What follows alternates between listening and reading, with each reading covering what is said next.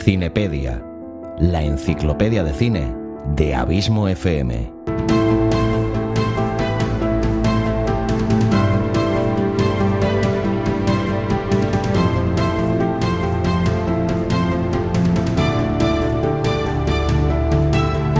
Hola a todos, soy Xavi Villanueva y os doy la bienvenida a este segundo capítulo de la Cinepedia. La Cinepedia es una enciclopedia de cine online a través de la cual despejarás todas y cada una de las dudas que te surjan acerca de este arte que es el cine. Recuerda que tendrás un nuevo podcast cada 15 días acompañado de un post en la web Abismo FM donde hallarás la misma información pero enriquecida con fotografías que te ayudarán a entender mejor los términos tratados en cada uno de los programas, así como información adicional y complementaria a todo lo que tratemos aquí en el podcast.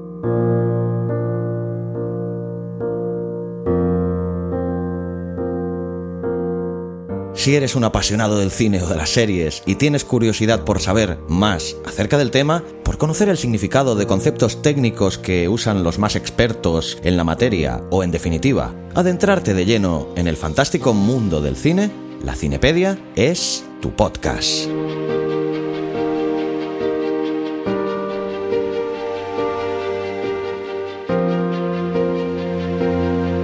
Y ahora te voy a hablar de una herramienta sin la cual nada de esto sería posible. Efectivamente me refiero a la cámara y a sus posibilidades.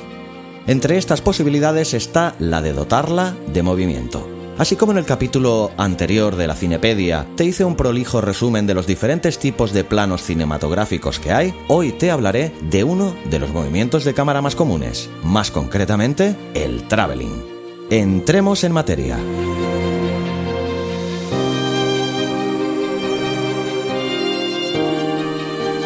Tal vez hayas escuchado el término traveling en alguna ocasión y muy probablemente desconozcas su significado. Bien, pues debes de saber que me refiero a uno de los movimientos que realiza la cámara. Y es que han quedado muy atrás los tiempos en los que la cámara se mantenía inmóvil y solo era posible realizar un encuadre a la hora de grabar y en él tenía que darse toda la trama. Esto sucedía en los inicios del cine, pero afortunadamente este sector ha avanzado bastante y actualmente existen dos movimientos principales que la cámara puede realizar. Estos son la panorámica y el traveling. En esta ocasión nos vamos a centrar en el segundo.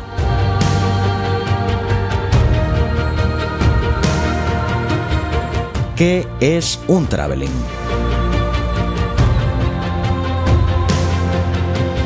Así como la panorámica consiste en hacer girar la cámara sobre su propio eje, en el traveling el desplazamiento de ésta se da de forma vertical u horizontal respecto al mismo.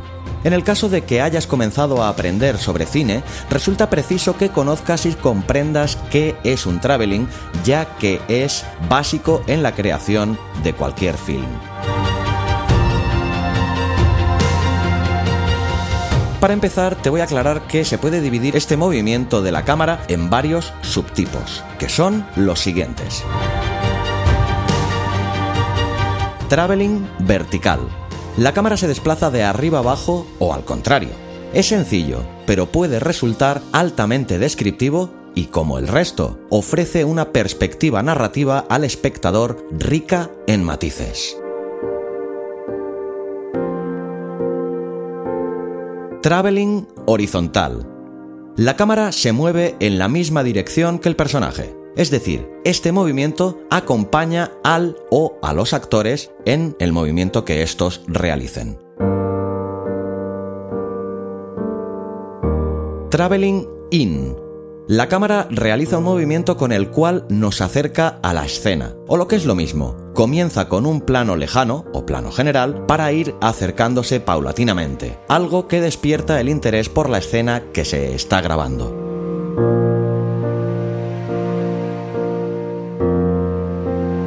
Traveling out.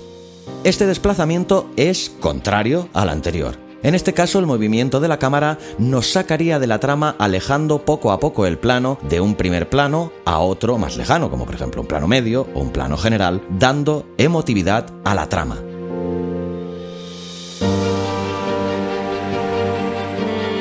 traveling circular. El movimiento de la cámara se da en esta ocasión alrededor del o los personajes. El resultado puede ser romántico, aunque también puede dar sensación de encierro.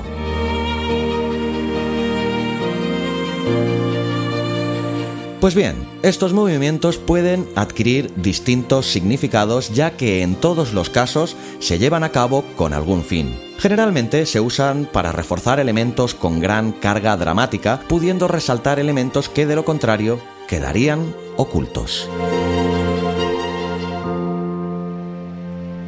La siguiente pregunta que nos deberíamos hacer es por qué y para qué se realizan los distintos movimientos del traveling. Los planos de las creaciones cinematográficas pueden aportar dinamismo e incluso pueden decirnos mucho acerca de la secuencia en cuestión. Así pues, un movimiento de la cámara en un sentido o en otro, a distinta velocidad, puede cambiar totalmente el tono narrativo. El enfoque y este tipo de aspectos serán primordiales para contar adecuadamente la historia, por lo que es preciso que los encargados de la fotografía los conozcan perfectamente y sepan cómo y cuándo llevarlos a cabo. Así, procedemos a explicar los significados que pueden llegar a adquirir para que sigas profundizando en la materia.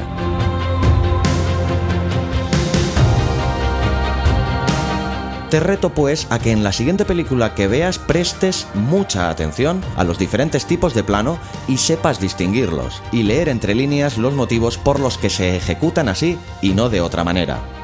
Si no tienes muy claro todavía cuáles son los diferentes tipos cinematográficos que hay, te recomiendo que escuches el capítulo anterior de la Cinepedia, en el cual hice un amplio análisis de cada uno de ellos.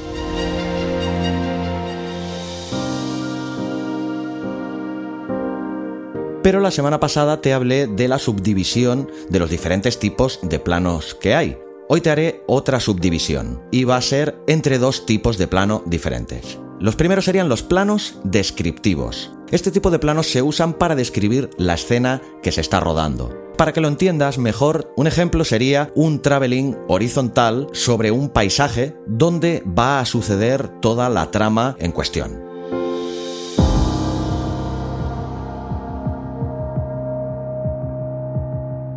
Por ejemplo, un plano descriptivo sería un traveling horizontal sobre un paisaje donde va a suceder la trama en cuestión. Y el otro tipo de planos sería un plano de acompañamiento. Este tipo de plano es mucho más sencillo de lo que parece. Simplemente se trata de seguir a uno o varios de los personajes que están en la trama. Podríamos hacerlo, por ejemplo, con un traveling in de los personajes que están entrando en algún lugar o caminando de forma despreocupada por la calle. No obstante, has de saber que un traveling puede ir acompañado de una panorámica para maximizar el efecto deseado, aunque no siempre es necesario ni siempre se hace.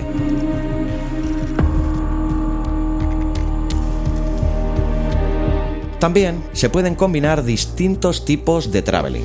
Por ejemplo, es posible realizar un traveling vertical y horizontal a la vez, siendo el resultado una toma muy muy descriptiva que permite al espectador no perderse ni un solo detalle, bien sea de un lugar o de los propios personajes.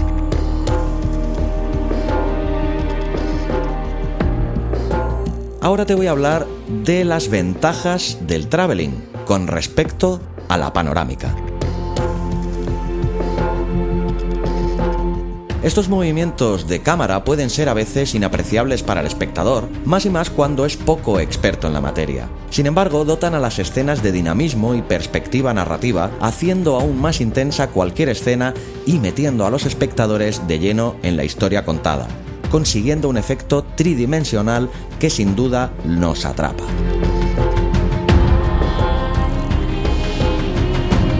El traveling presenta ventajas frente a la panorámica, aunque es cierto que ambos desplazamientos de la cámara son primordiales en la creación de cualquier film que se precie.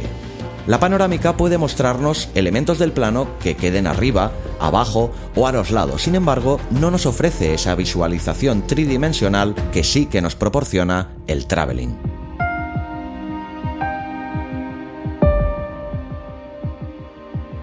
Un ejemplo bien claro para que comprendas esto sin problemas sería, por ejemplo, en un caso en el que uno de los personajes esconde algo a sus espaldas. Pues bien, una panorámica no nos permitiría en ningún caso ver eso que hay tras la espalda del personaje. En cambio, el traveling, por ejemplo, un traveling circular, sí que nos lo permitiría ver.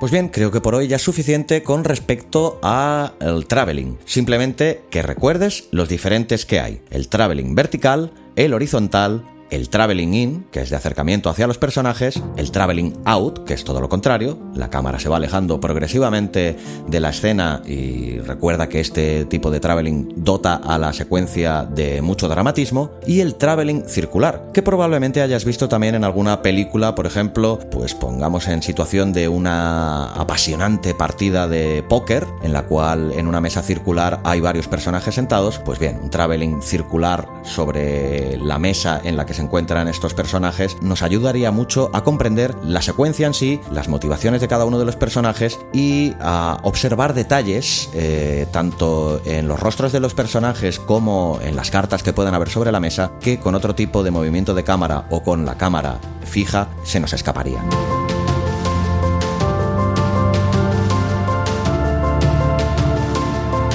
Recuerda que también pueden haber planos descriptivos o de acompañamiento.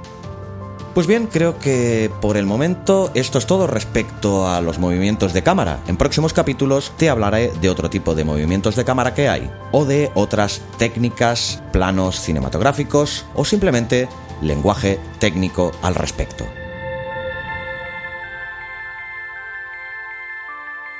No olvides consultar la Cinepedia en abismofm.com, donde obtendrás una información más detallada de cada uno de los capítulos que hagamos aquí, además de poder encontrar otros muchos podcasts y artículos que te puedan ser de tu interés.